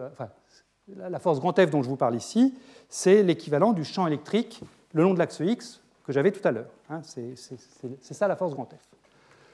Donc je vais me restreindre à la bande fondamentale pour simplifier la notation. Donc je vais supposer que j'ai une particule qui est préparée dans la bande fondamentale et je vais supposer qu'elle est un paquet d'ondes centré autour d'un moment de bloc particulier que j'appelle petit QI, qui est donc un point dans le point QX, QY. Je prends cette particule ici et j'applique donc à cette, à cette, particule une force grand F, qui est encore une fois l'équivalent du, champ électrique qui apparaît dans les féoles, qui apparaissait entre les, donc les, deux, deux, côtés euh, verticaux de mon échantillon. Et eh bien là, j'applique une force grand F qui est donc uniforme dans l'espace. Et je me pose la question des équations du mouvement pour ma particule. On a deux équations du mouvement pour déterminer le mouvement de cette particule. La première équation du mouvement me dit comment évolue le moment petit q, le moment de bloc. Et ça, c'est quelque chose auquel j'ai déjà fait allusion plusieurs fois dans, ce cours. C'est le phénomène qui donne naissance aux oscillations de blocs. Euh, c'est une équation très simple. Ça me dit simplement que Q, le moment de bloc, va croître linéairement avec le temps, si ma force est constante dans le temps, va croître linéairement avec le temps, avec euh, l'équation du mouvement, h bar dq sur dt égale à la force. Donc ça, je vais vous expliquer, je vous l'avais promis, donc je vais vous expliquer à la diapositive précédente comment on montre ça. Deuxième équation du mouvement me dit comment, bouge, comment on bouge dans l'espace des positions. La première me dit comment je bouge dans l'espace des moments. La seconde équation me dit comment je bouge dans l'espace des positions. Et elle prend cette forme-là. Donc h bar, la dérivée de la position moyenne de mon paquet d'ondes par rapport au temps, ce qui est donc h bar fois la vitesse. Hein, la vitesse, c'est la dérivée de la position, ça, ne change pas. Eh bien, la vitesse est composé de deux termes. Premier terme, gradient Q de l'énergie EQ0. Je vous rappelle que je me prends la bande fondamentale, donc ça c'est l'énergie de la bande fondamentale pour le moment Q, plus un deuxième terme, oméga Q vectoriel F. Ce premier terme, c'est simplement la vitesse de groupe. Ça, c'est quelque chose que vous avez tous vu, j'en suis sûr. C'est le fait que quand je prends une onde avec une certaine relation de dispersion, donc une relation qui me relie le, vecteur d'onde ou le moment Q à l'énergie, E de Q, eh bien, la vitesse d'un paquet d'ondes, c'est la dérivée de E de Q par rapport à Q. Si vous êtes à deux dimensions, c'est le gradient de E de Q par rapport à Q, c'est la vitesse de groupe pour un paquet d'ondes. Donc là, aucune surprise. Le deuxième terme, lui, est un peu plus surprenant, et d'ailleurs on l'appelle vitesse anormale, donc ça, vous dit bien qu'il est surprenant. Enfin, la vitesse anormale, pour être rigoureux, c'est ça divisé par h bar, puisque là je suis en train de regarder h bar fois v. Hein. Donc ça, c'est la vitesse anormale. Et cette vitesse anormale fait donc, fait donc intervenir la force grand F que j'applique, ça c'est un peu normal, et puis grand oméga Q ici, où oméga Q, eh c'est la courbure de Berry pour la bande fondamentale. la courbure de Berry, je vous rappelle comment je la définis. Je commence par définir la connexion de Berry. La connexion de Berry, là aussi je vous rappelle ce que c'est. Je prends, ça dépend de petit q, le moment. Euh, donc je prends un état propre de la bande fondamentale UQ, je prends son gradient par rapport à Q et je prends le produit scalaire de l'état propre par rapport à son propre gradient. Et je multiplie par I, et ça on peut vérifier que c'est une quantité qui est bien une quantité réelle, et c'est ce que j'appelle la connexion de Berry. Et ensuite, je prends le rotationnel de, de cette connexion de Berry et j'obtiens la courbure de Berry. Et euh, comme ça, c'est orienté selon x, y, euh, quand je prends le rotationnel, j'obtiens quelque chose qui est orienté selon z. Vous pouvez faire le calcul explicitement, donc en prenant toutes les dérivées partielles comme il faut. Cette courbure de Berry oméga q, c'est en fait le produit scalaire dérivé par rapport à qx de uq fois dérivé par rapport à qy de uq, avec un i devant, plus le complexe conjugué. Donc oméga q est une quantité qui est réelle, elle aussi, la courbure de Berry, et si vous devez la calculer explicitement, bah, vous pouvez utiliser cette formule-là. Alors qu'est-ce qui se cache derrière cette vitesse de groupe là? Ben, Vous voyez, cette vitesse de groupe, pardon, pas cette vitesse de groupe, cette vitesse anormale, excusez-moi. Cette vitesse anormale, donc, c'est le produit vectoriel d'un vecteur qui est selon z, hein, donc perpendiculaire au plan ici, et puis qui va être aussi perpendiculaire à f. Donc si je prends ma force f le long de l'axe x, eh bien cette vitesse anormale est le long de l'axe y. Et ça, bon, vous commencez à me voir venir, puisque l'effet Hall, c'est jamais rien d'autre que ça. L'effet Hall, c'est j'applique une force dans une direction, et hop, les particules bougent dans la direction perpendiculaire. Eh bien, tout, tout va venir de la vitesse anormale. Tout l'effet Hall vient de là. Donc c'est ça que j'aimerais vous montrer maintenant. Donc, je vais vous prouver donc, ces deux équations du mouvement. Quand je dis je vais vous les prouver, je vais vous esquisser la démonstration. Il y a des aspects un petit peu techniques qui sont faits dans les notes, mais ce que je voudrais, c'est que vous ayez les, grandes lignes pour vérifier que ça ne sort pas, sort pas d'un chapeau euh, mystérieux. Donc, je vais commencer par cette formule-ci. Cette formule-ci, j'ai déjà eu l'occasion de la, prouver dans des cours précédents. En fait, c'était il y a même assez longtemps maintenant, ça devait être il y a 5 ou 6 ans. Je crois que c'était le cours 2012-2013, où là, j'avais passé pas mal de temps pour démontrer, pour expliquer les équations de bloc, les oscillations de blocs, excusez-moi, euh, à une dimension. Donc là, je, vous fais un, schéma euh, de, cette démonstration. Donc, je prends mon Hamiltonien euh, d'une particule de masse petit m dans un potentiel périodique V de R, J'applique une force extérieure grand F, et l'hamiltonien de ma particule devient donc P carré sur 2m plus V de R périodique moins F scalaire R. C'est la manière, j'ajoute ce potentiel moins F scalaire R pour prendre en compte la force. Alors, à première vue, quand on fait ça, on se dit, oh là, mais c'est terrible, parce que je perds la périodicité de mon Hamiltonien à cause de ça, donc j'ai plus le théorème de bloc, je ne sais plus quoi dire. Alors, heureusement, le théorème de bloc, on peut le récupérer en faisant une transformation unitaire assez simple. Il suffit de faire la transformation unitaire généré par cet opérateur unitaire-là, U, qui est simplement l'exponentielle de moins i, l'opérateur position R scalaire A de t, où A de t, c'est simplement l'intégrale de la force. ma force peut dépendre du temps, donc euh, l'intégrale de la force sur le temps. Euh, et donc, cette translation unitaire, bah, elle est très simple parce que tout ce qu'elle se contente de faire, c'est prendre mes fonctions de bloc, dont je vous rappelle ce que c'est, hein, c'est l'onde plane et puissance IQ scalaire fois une fonction périodique, et je les multiplie, ces ondes planes, puissance IQ scalaire R par et puissance moins I A scalaire R. Donc finalement, je passe du moment Q au moment Q tilde égale Q moins A, quand je, multiplie l'onde plane par ça. Et quand on fait ça, et puis qu'on fait donc toute la machinerie d'une translation unitaire, eh bien on trouve que l'hamiltonien transformé de ce H de t, là, c'est H tilde qui est écrit ici, qui est P plus H bar A au carré sur 2m plus V de R.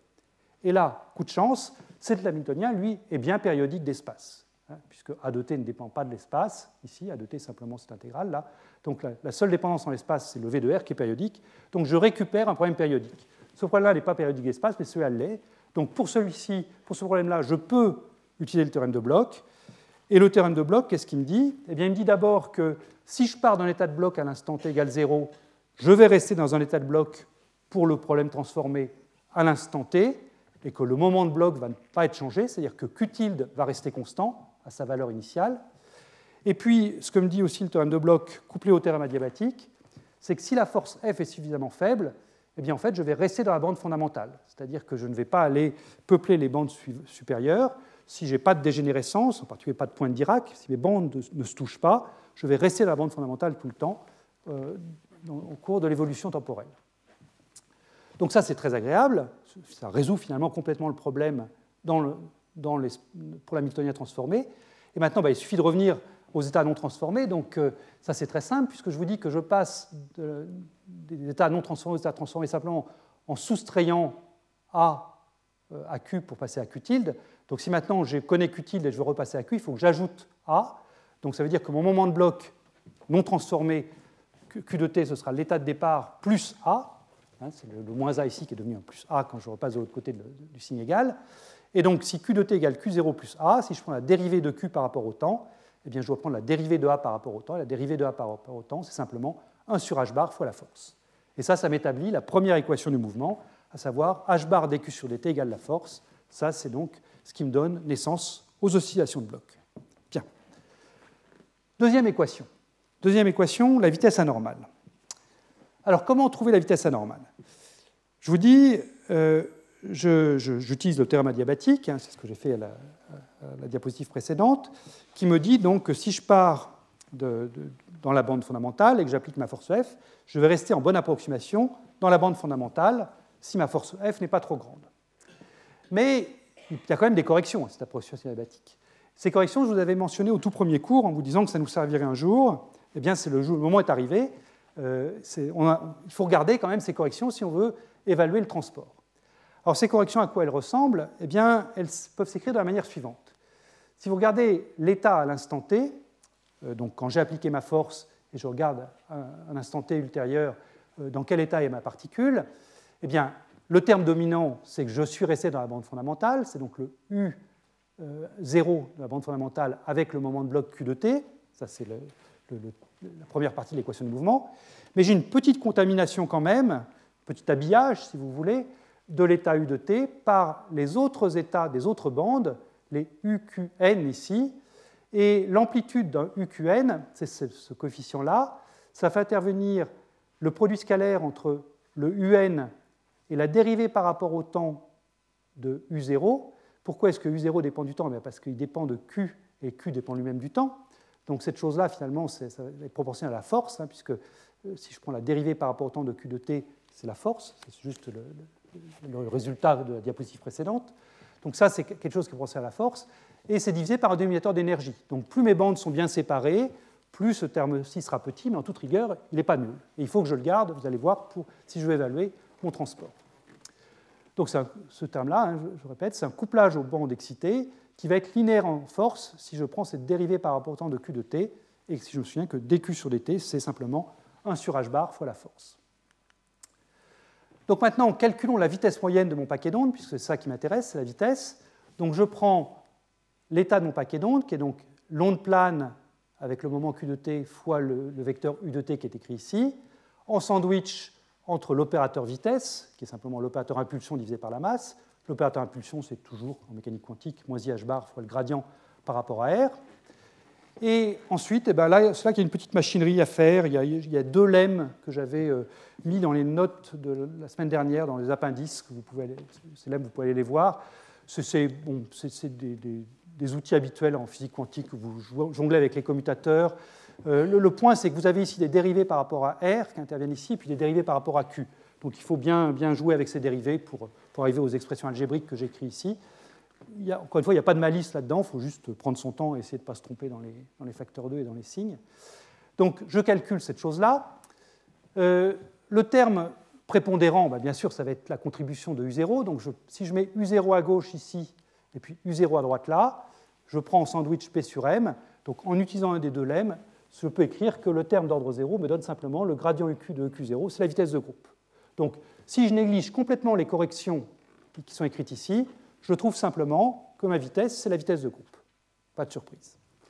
Mais si maintenant je prends le terme d'ordre 1 en F, donc je vous rappelle que ça c'est d'ordre 1 en F à cause du d sur dt de Q qui intervient ici, alors je peux prendre le terme d'ordre 0 à gauche fois le terme d'ordre 1 ici, ou si vous préférez, et puis il faut aussi ajouter, c'est pas si vous préférez, il faut aussi ajouter le terme d'ordre 1 à gauche et puis le terme d'ordre 0 à droite. Voilà, j'ajoute les deux, et en faisant ça, eh bien, j'obtiens quelque chose qui est exactement l'expression de la vitesse anormale que j'ai écrite tout à l'heure, c'est-à-dire quelque chose qui est linéaire en f, vectoriel, cette courbure de Berry, grand oméga, qui fait intervenir, donc, comme je l'ai dit tout à l'heure, les dérivés de u q0 par rapport à qx et par rapport à qy. C'est ce qui sort de ça quand vous prenez correctement les dérivés. Donc cette vitesse, elle s'appelle vitesse anormale. Euh, je ne suis pas sûr que le nom soit très bien choisi. Les premiers à l'avoir trouvé sont Karplus et Luttinger en 1954. Eux ne l'ont pas appelé vitesse anormale. La, dénomination apparaît euh, en anglais, anomalous velocity, dans un article de quelques années euh, supérieures, en 1959, par Adams et Blount.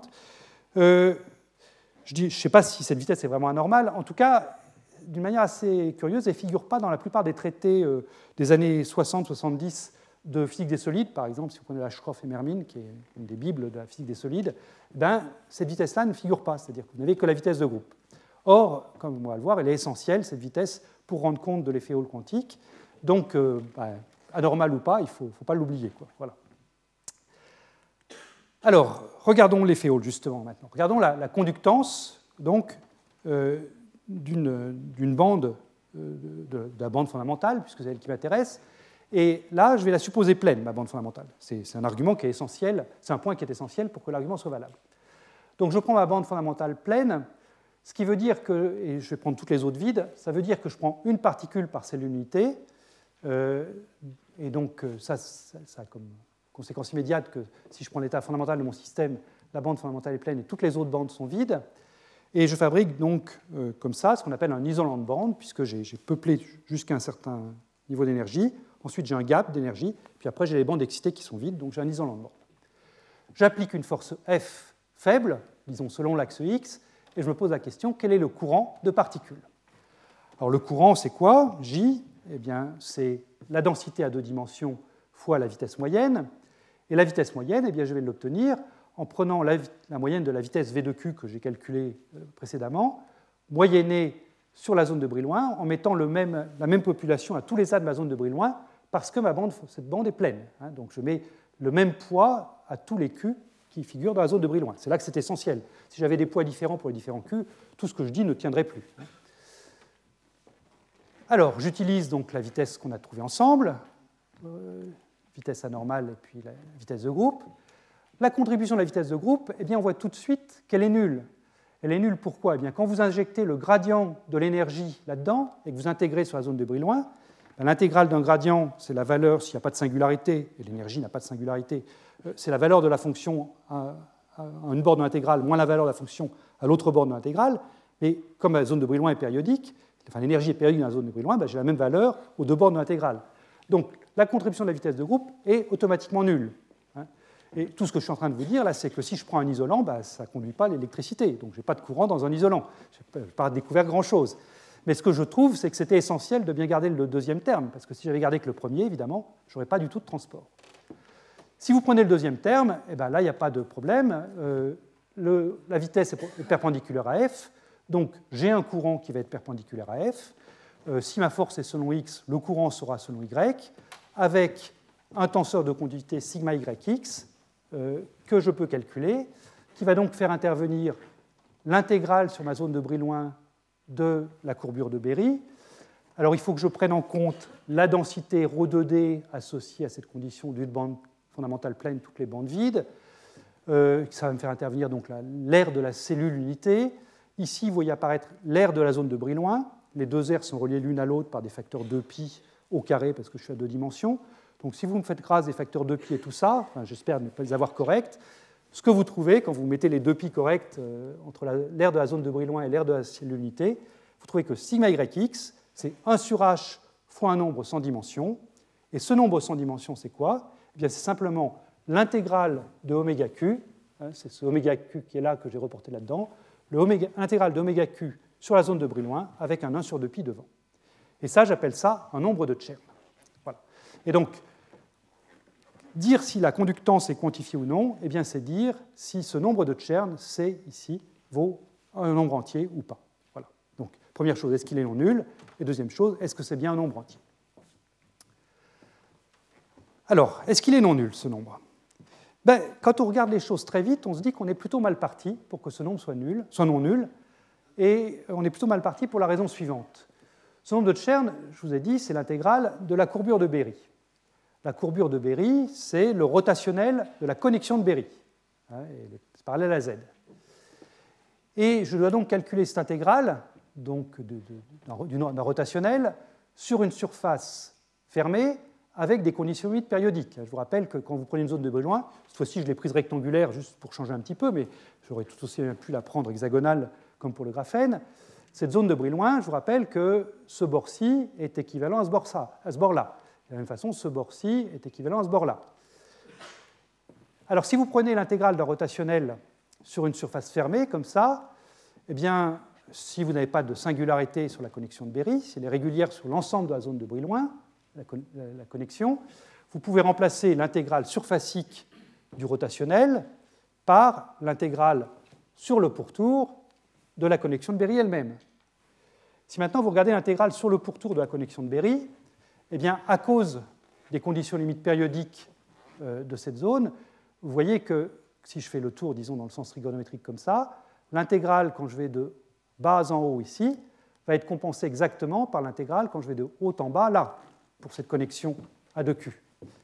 Et de la même façon, l'intégrale quand je vais de gauche à droite ici sera compensée par l'intégrale quand je vais de droite à gauche là. Donc, si j'ai le droit de dire que ça est égal à ça, ben, je trouve forcément 0. Donc ça, c'est pas drôle, parce que je suis en train de vous dire que mon nombre de Chern vaut 0, et donc euh, à ce moment-là, je n'ai pas de transport. Où est l'erreur? Eh Bien l'erreur, c'est que la connexion de Berry n'est pas toujours régulière. Et c'est même quand elle n'est pas régulière que les choses deviennent intéressantes. C'est quand je n'ai pas le droit de dire que ça est égal à ça, qu'à ce moment-là, je peux avoir cette chose-là qui est non nulle, bien que ce qui est écrit ici vaut toujours 0. Alors pourquoi est-ce que la connexion de Berry n'est pas toujours régulière? Eh Revenons à une cellule unité à deux sites. Dans, tout ce que j'ai fait sur le transport et l'effet Hall, là, j'avais quitté les cellularités à deux sites. Ma démonstration était très générale. Maintenant, revenons à une cellulité à deux sites pour comprendre pourquoi est-ce que la connexion peut être singulière. Si j'ai une cellulité à deux sites, eh bien, je vous ai dit, je peux paramétrer mes états sous la forme cos sur 2 et puissance phi sin θ sur 2. C'est les états de la paramétrisation que j'ai utilisés jusqu'à maintenant. Je fais un choix de jauge où je dis que la première composante ici est réelle positive, et puis je mets toute la phase sur la deuxième composante. Eh bien, ce choix de jauge-là, il a un problème en un point particulier de la sphère de bloc, qui est le pôle sud. Si vous allez au pôle sud, eh bien, au pôle sud, vous avez donc θ égale pi, donc la première composante vaut 0, et la deuxième composante vaut puissance phi. Et puissance phi, c'est quelque chose qui va mal se comporter quand je vais prendre le gradient. Quand j'approche le pôle sud en descendant depuis l'Argentine, ou quand je l'approche en descendant de la Nouvelle-Zélande, eh bien, je vais trouver pas du tout le même puissance phi là. Hein, je vais trouver des puissances phi très différents. Et quand je vais prendre le gradient en prenant deux points très proches du pôle sud, mais un plutôt côté Argentine, l'autre plutôt côté Nouvelle-Zélande, eh je vais trouver un gradient énorme, alors qu'en fait, euh, le problème physique lui est parfaitement continu au pôle sud. Donc, ce choix de jauge-là, eh bien, il est mauvais au pôle sud, parce que j'ai un gradient infini en ce point-là. Vous allez me dire, ben oui, mais c'est parce que j'ai pris un mauvais choix de jauge. Il suffit de prendre un autre choix de jauge. Par exemple, plutôt que de mettre toute la phase en bas, je peux la mettre toute en haut. À ce moment-là, j'ai plus de problème au pôle sud, puisqu'au pôle sud, à ce moment-là, mon vecteur U va s'écrire simplement 0, 1. Hein, quand je prends θ égale pi là-dedans, j'ai 0, 1. Plus de problème au pôle sud. Évidemment, euh, je n'ai pas tout gagné, je me retrouve avec un problème au pôle nord. Parce que maintenant, c'est au pôle nord que j'ai un épuissance phi qui va me poser des problèmes. Et plus généralement, si je suis dans le cas topologique, si ma sphère de bloc est complètement recouverte, eh ben, je n'ai pas de bon choix de jauge. Euh, j'aurai toujours un problème, quelle que soit la manière dont je définis mon, choix de jauge, j'aurai toujours quelque part un problème qui se posera. Et c'est précisément pour ça que je n'ai pas égalité entre l'intégrale surfacique de la courbure et l'intégrale curviligne de la connexion. Donc, conclusion, le nombre de Chern n'est pas forcément nul. Mais pourquoi c'est un entier? Alors pourquoi c'est un entier? Ben Là, on a tout pour le dire. Euh, supposons que j'ai compris qu'il y a des singularités dans, mes choix de jauge, donc je vais faire attention. Je vais, prendre, je vais, je vais continuer à appliquer mon théorème de Stokes, mais je vais faire attention de l'appliquer là où j'ai le droit de l'appliquer, c'est-à-dire sur des zones non singulières. Donc si je prends un choix de jauge 1 qui a une singularité quelque part ici, eh bien je vais dire très bien, je vais prendre une région que je vais colorier en rouge et je vais l'exclure pour le choix de jauge 1.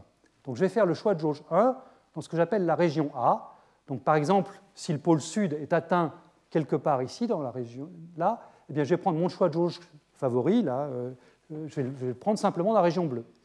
Et puis la région rouge, elle, eh bien, je vais faire un autre choix de jauge qui, lui, a le bon goût de ne pas être singulier dans cette zone rouge. Lui, il va être singulier aussi quelque part, mais disons qu'il sera singulier ici, donc ça ne me posera pas de problème. Donc, je recouvre ma zone de Brillouin avec deux choix de jauge différents, et chacun des choix de jauge a le bon goût de ne pas être singulier dans la zone que je lui attribue. Comment est-ce que se fait un choix de jauge en mécanique quantique? Ben Ça, vous savez, hein, ça consiste, euh, enfin, une translation de jauge entre la jauge 1 et la jauge 2, c'est simplement prendre mes vecteurs de base, UQ1, et puis les multiplier par un facteur de phase et puissance i fois une fonction qui de Q, euh, qui, donc me, décrit cette transformation de jauge. Quand vous faites ça, la connexion de Berry, qui fait intervenir le gradient de ces vecteurs-là, eh bien, les deux connexions de Berry dans les, pour les choix de jauge 1 et 2 sont reliées simplement par A2 égale A1 plus gradient de cette fonction qui. Et maintenant qu'on a ça, eh bien, appliquons, mais cette fois-ci de manière mathématiquement correcte, le théorème de Stokes. Donc je veux calculer l'intégrale d'oméga de Q. Je le coupe, la coupe en deux, deux intégrales surfaciques, une intégrale surfacique sur la région A, plus une intégrale surfacique sur la région B. J'applique sur chacun des morceaux le théorème de Stokes pour le bon choix de jauge. Donc pour la région B, commençons par elle, c'est la plus simple, je, je dis que l'intégrale surfacique sur la région B, c'est l'intégrale sur le contour C qui fait le tour de cette région B de AQ, choix de jauge 2. Pour la région 1, eh bien, je fais la même chose, simplement je dois prendre, c'est un peu plus compliqué parce que ma région n'est pas simplement connexe, donc je dois prendre l'intégrale sur le pourtour, ici pour la région A, donc c'est l'intégrale sur la zone de Brillouin que j'ai écrit ici, moins l'intégrale sur le contour intérieur, qui est cette intégrale sur ligne sur C. Je vous ai dit tout à l'heure qu'à cause de la périodicité de la zone de Brillouin, l'intégrale sur le pourtour de AQ1 ici valait 0. Encore une fois, parce qu'il y avait compensation des différents segments 2 à 2. Donc tout ce qui me reste, c'est l'intégrale sur le contour C de A2 moins l'intégrale sur le contour C de A1. Donc l'intégrale sur le contour C de A2 moins A1. Mais A2 moins A1, c'est simple, ce que c'est A2 moins A1, c'est simplement le gradient de qui hein, C'est ce que j'ai écrit ici.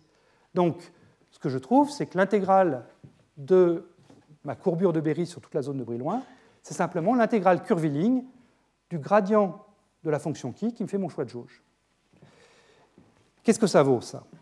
Eh bien, donc l'intégrale curviligne de gradient qui, ça consiste à partir d'un point ici, par exemple, et puis je prends l'intégrale de gradient qui, donc je regarde comment qui varie quand je fais tout le tour ici, et puis je reviens au même point.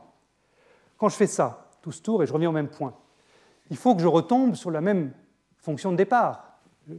mon choix de jauge doit être monovalué, c'est-à-dire que mon choix de jauge 2 doit être bien défini. En un point Q donné, je ne peut pas prendre plusieurs valeurs.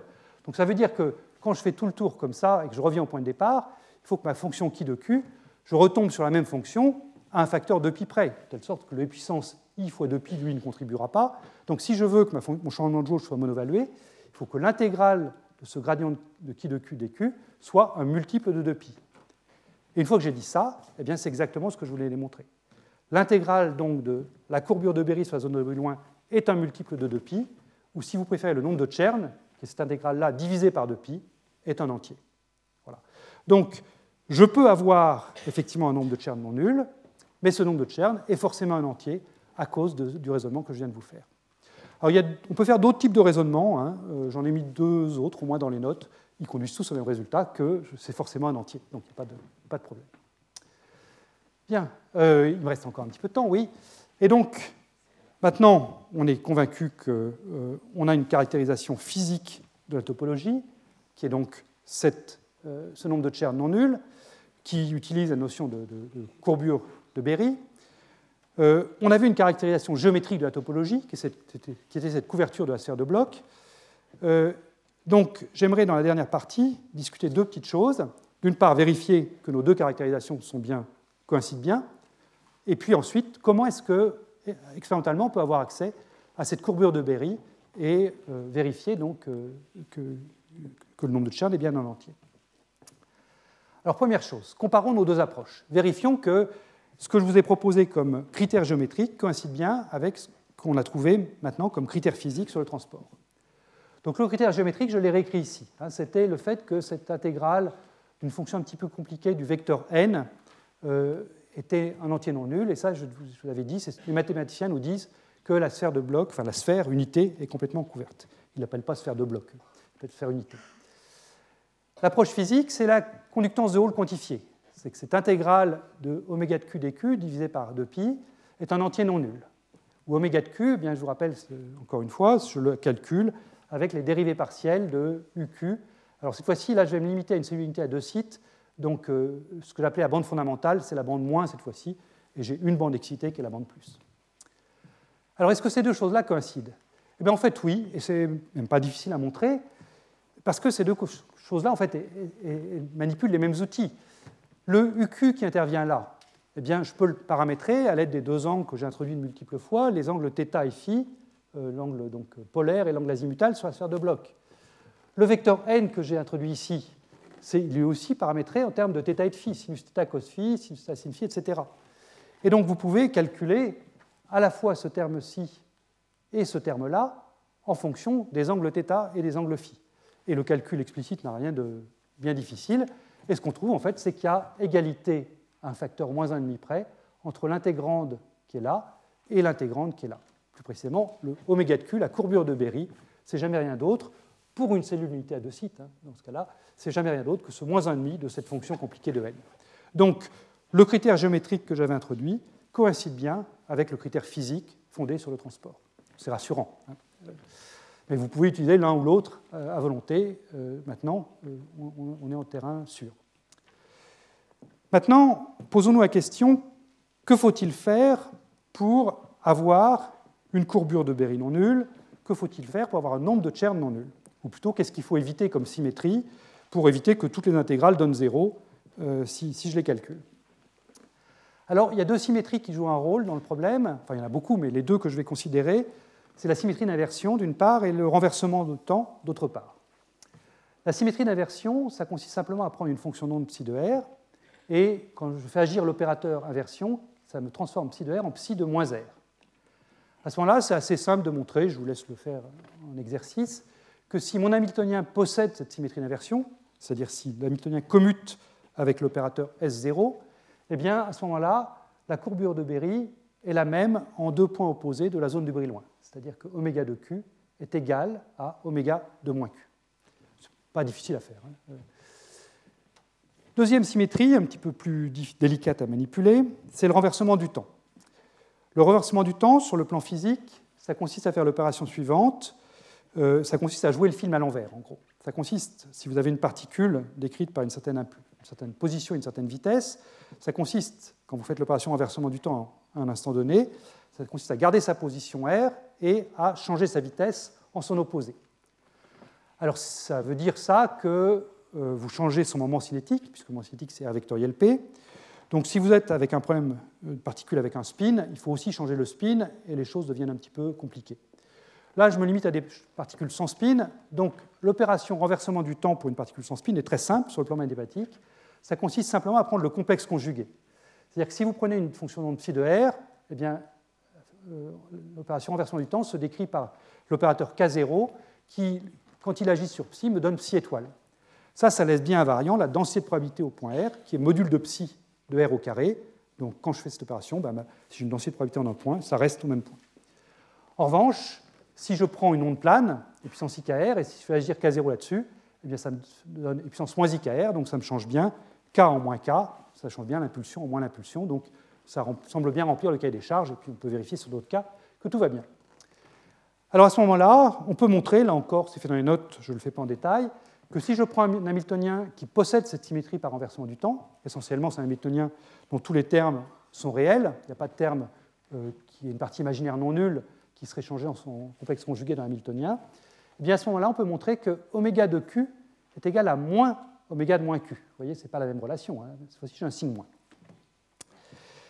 Alors ça, ça implique en particulier, cette relation-là, que dès que vous prenez un problème qui est invariant par renversement du temps, et dans lequel il n'y a pas de spin, eh bien, comme oméga de q prend des valeurs opposées en deux points symétriques par rapport à 0 de la zone de Brillouin, quand vous allez prendre l'intégrale d'oméga de q sur la zone de Brillouin, vous allez forcément trouver 0. Donc si vous prenez un problème sans spin invariant par renversement du temps, eh bien, vous êtes sûr que vous êtes face à un problème qui ne sera pas topologique, vous n'aurez pas d'effet Hall là-dedans. Si vous voulez avoir un nombre de tiers non nul, il faut briser la variance par renversement du temps. C'est ce qu'on fera avec le, le modèle de Haldane la semaine prochaine.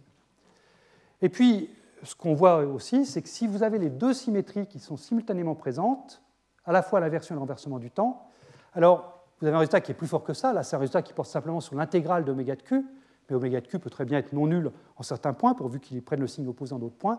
Mais là, si vous avez les deux symétries simultanément présentes, oméga de moins q est à la fois égal à oméga de q et à son opposé, donc oméga de q est identiquement nul. Et donc à ce moment-là, ben, vous avez zéro courbe de Péry, zéro vitesse anormale. Là, vraiment, c'est un peu tristouné sur le plan topologique. Voilà, donc ça, c'était juste pour vous guider. Si vous, jamais vous voulez chercher un problème topologique, voilà ce que, les conditions que vous devez remplir. Selon que vous voulez un oméga de Q non nul, donc il faut éviter les deux symétries, ou si vous voulez un nombre de tiers non nul, à ce moment-là, il faut absolument éviter euh, l'invariance par renversement du temps. Alors je termine euh, en quelques minutes par euh, une très jolie expérience qui a été faite l'an dernier à Hambourg, dans le groupe de, Christophe Weitenberg et, Klaus Engstock, publié dans, Science, donc en fait, il, y a, bientôt deux ans maintenant, dans, laquelle ils ont mesuré explicitement la courbure de Berry. ils l'ont reconstruite complètement pour un réseau hexagonal. la manière dont ils ont rendu leur réseau hexagonal non topologiquement trivial, c'est-à-dire, enfin, en tout cas, la manière dont ils ont obtenu une courbure de Berry non nulle, euh, c'est en modulant les paramètres du réseau dans le temps. Alors, je ne vais pas décrire ça aujourd'hui, je passerai pas mal de temps la semaine prochaine à vous décrire ce qui se passe quand on module un réseau dans le temps, qu'on le secoue comme ça je vous montrerai pourquoi est-ce qu'on peut s'attendre à avoir une courbure de Berry non nulle. Donc, à ce stade, faites-moi simplement confiance sur le fait que, en modulant un réseau dans le temps, on peut avoir effectivement une courbure de Berry non nulle. La question, c'est comment est-ce qu'on la mesure si on l'a? Donc, leur idée, ça a été de se dire que mesurer la courbure de Berry au mètre cube, bien, finalement, c'est mesurer le vecteur n, puisque je vous ai dit qu'une fois que je connais le vecteur n, je connais la courbure de Berry. Donc, en fait, ils ont mesuré l'angle θ et l'angle phi. Et pour mesurer l'angle θ et l'angle phi, ce qu'ils ont fait, c'est une mesure de la distribution d'impulsion des atomes qui occupaient la bande fondamentale. Donc ils ont préparé leurs atomes dans la bande fondamentale, euh, et ensuite, ils ont simplement coupé leur réseau.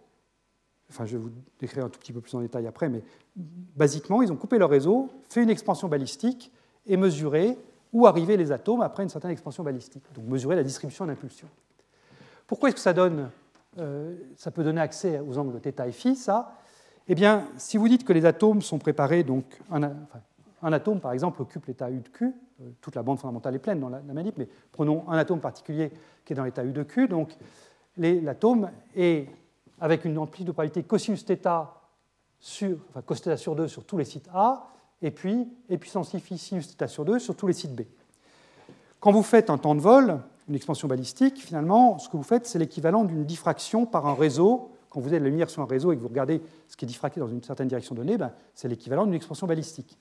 Si je vous donne un réseau avec deux types de fentes, des fentes A et B, et que j'éclaire tout ça avec de la lumière cohérente, les, fentes A et les fentes B, et je regarde ce qui est diffracté dans une certaine région, ce que je vais devoir faire, c'est sommer de manière cohérente l'amplitude diffractée par toutes les fentes A plus l'amplitude diffractée par toutes les fentes B, en affectant ces amplitudes euh, du poids des fentes A et du poids des fentes B.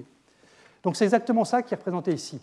Ce que vous faites ici, c'est que vous dites que la distribution d'impulsion, c'est une somme cohérente de ce qui est diffracté par les sites A, de ce qui est émis par les sites A, donc le cos θ sur 2, plus ce qui est émis par les sites B, donc avec la bonne amplitude, et puis I phi sinus θ sur 2, vous prenez le module au carré de ça, et vous multipliez par une fonction enveloppe.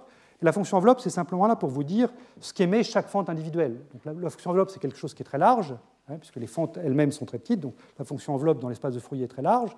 Et ce qui est intéressant, ce n'est pas la fonction enveloppe de chaque fente, c'est comment est-ce que les différentes fentes s'additionnent de manière cohérente quand vous regardez la diffraction par un réseau. Donc là, c'est pareil. Ce qui est intéressant, ce n'est pas la fonction enveloppe qui me dit comment est-ce que mes particules sont localisées au voisinage d'un site A ou d'un site B. Ça, c'est les fonctions de Vanier correspondantes, mais ce n'est pas elles qui sont intéressantes.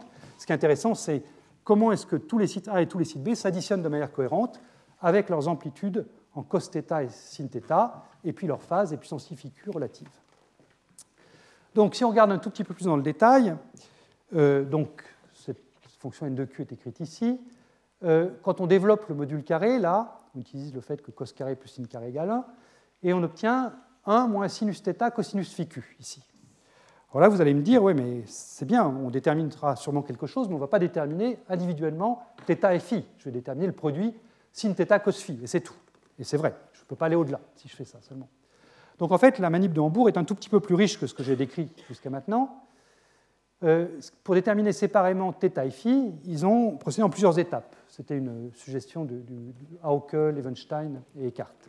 Euh, ils ont procédé de la manière suivante. Donc, ils ont préparé leurs particules dans le réseau. Donc, ils ont préparé ces états-là, ici. S'ils font simplement à cet instant-ci une expansion balistique, eh bien, ils mesurent ça. Mais en fait, ils ne font pas l'expansion balistique juste après la préparation. Ils font une phase intermédiaire que j'ai qualifiée de trempe soudaine, en anglais quench, qui consiste, une fois qu'on a préparé ça, à brusquement changer l'hamiltonien pour le faire passer à un Hamiltonien qui est beaucoup plus simple, qui est un Hamiltonien où je fais un très grand écart, d'énergie entre l'énergie des sites A et l'énergie des sites B. Je mets un très grand écart que j'appelle h bar oméga 0, l'écart d'énergie, donc je mets plus h bar oméga 0 sur 2 pour les sites A, moins h bar oméga 0 sur 2 pour les sites B. Et ça, ça a pour effet de... Je laisse ça pendant un certain temps t, et ça, ça a pour effet de faire défiler la phase de l'amplitude B par rapport à l'amplitude A. Plus précisément, ça va simplement rajouter un puissance i oméga 0t à l'amplitude relative entre A et B ici. Donc au lieu d'avoir phi q ici, je vais avoir phi q plus oméga 0t pendant cette phase t là. Et puis après, je fais la mesure de l'expansion balistique. Donc si je fais la mesure à cet instant-ci, j'obtiens ce qui est écrit là, sinus θ cos phi. Si je la fais à un instant t ultérieur, j'obtiens sinus θ cos phi plus oméga 0t. Et si je varie t dans le temps, eh bien je suis comme ça capable de reconstruire à la fois l'amplitude de l'oscillation, qui sera sinus θ, et puis la phase de l'oscillation, qui sera phi q. Donc c'est ça qu'ils ont fait. Ils ont fait donc cette manip en pixelisant leur zone de loin en plusieurs milliers de valeurs de Q, en pixelisant le temps aussi en, beaucoup de valeurs, plusieurs centaines, et en mesurant tout ça, eh ils ont été capables de reconstruire à la fois θQ et phi q, donc l'amplitude sinus θ et la phase phi de l'oscillation. Et une fois qu'ils ont ça, eh bien, ils ont donc la courbure de Berry oméga, puisque si je connais θ et phi, je connais la courbure de Berry. Donc voilà les résultats. Donc c'est une manip qui est faite donc, avec, euh, en fait, c'est des, réseaux de tubes déposés de manière hexagonale. Hein. Ici, j'ai dessiné un hexagone, mais il faut imaginer que le, plan XY est pavé d'hexagones, avec des tubes qui sont parallèles à l'axe Z. Et la dynamique intéressante se fait dans le plan XY ici. Donc voilà la zone de Brillouin, c'est l'hexagone qu'on a, vu tout le temps hein, dans ce cours, donc il n'y a pas de, surprise là-dessus. L'amplitude est représentée ici, donc une forte amplitude, un grand sinus θ se voit ici, un petit se voit en rouge là, en fausse couleur. La phase est représentée là, donc pour leur système ici, un, un défaut de phase, donc un, point de Dirac en fait au centre là, parce que leur réseau modulé avait cette propriété là. Et donc connaissant l'amplitude à phase, donc connaissant sinus θ et phi, ils reconstruisent leur courbure à l'aide de la formule que j'ai écrite ici, qu'on peut écrire de manière explicite en termes de θ et de phi sous cette forme-là vous passe les détails, mais enfin bon, tout ça c'est simplement de, l'algèbre à partir de, formalisme qu'on a vu ensemble. Et ils reconstruisent comme ça une belle courbure de Berry. Donc cette courbure de Berry, elle est euh, mesurée en unité de 1 sur b carré, donc ça c'est l'unité standard, euh, où b c'est le pas du réseau. Euh, les valeurs blanches ici, c'est un peu, je n'avais pas réalisé jusqu'à maintenant, mais bleu, blanc, rouge, c'est gentil pour nous ça. Euh, donc euh, les zones bleues correspondent à des valeurs négatives, les zones blanches correspondent à une courbure de Berry nulle, les zones rouges à une courbure de Berry positive. Donc on voit que la courbure de Berry là, prend des valeurs à la fois positives et négatives. Euh, en fait, pour ce réseau particulier, donc ce réseau secoué qu'ils ont réalisé, on peut vérifier que l'intégrale de la courbure de Berry vaut bien 0.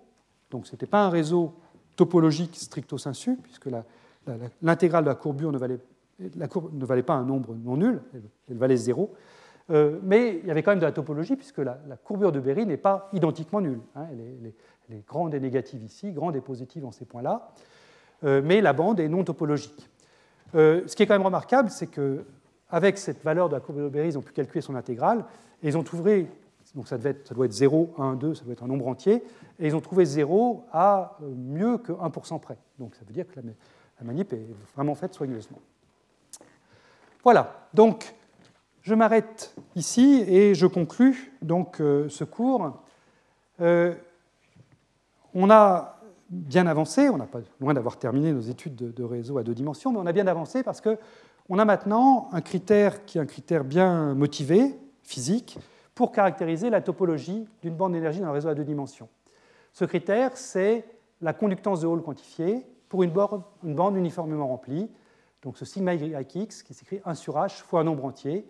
Et ce qu'on a vu ensemble, c'est, pour calculer son entier, le rôle central que joue la courbure de Berry, puisque c'est elle qu'il faut intégrer sur la zone de Brillouin pour avoir ce nombre de Chern. Et puis ce critère, qui est un critère physique, eh bien, on l'a recoupé avec un critère mathématique pour les cellules unités à deux sites. On a montré que ce critère coïncidait avec euh, ce qu'on appelle un recouvrement complet de la sphère de, de blocs ici. Et donc maintenant la question qui se pose, évidemment, c'est quels sont les modèles physiques peuvent conduire à un tel recouvrement. Et ça, bah, c'est ce qui va nous occuper toute la semaine prochaine. Donc, je m'arrête ici. Je vous rappelle le séminaire qui aura lieu à 11h15, euh, oui, c'est ça, à peu près peut-être 11h20, de Pascal Senlard. Et je vous remercie pour votre attention. Retrouvez tous les contenus du Collège de France sur www.colège-2-france.fr.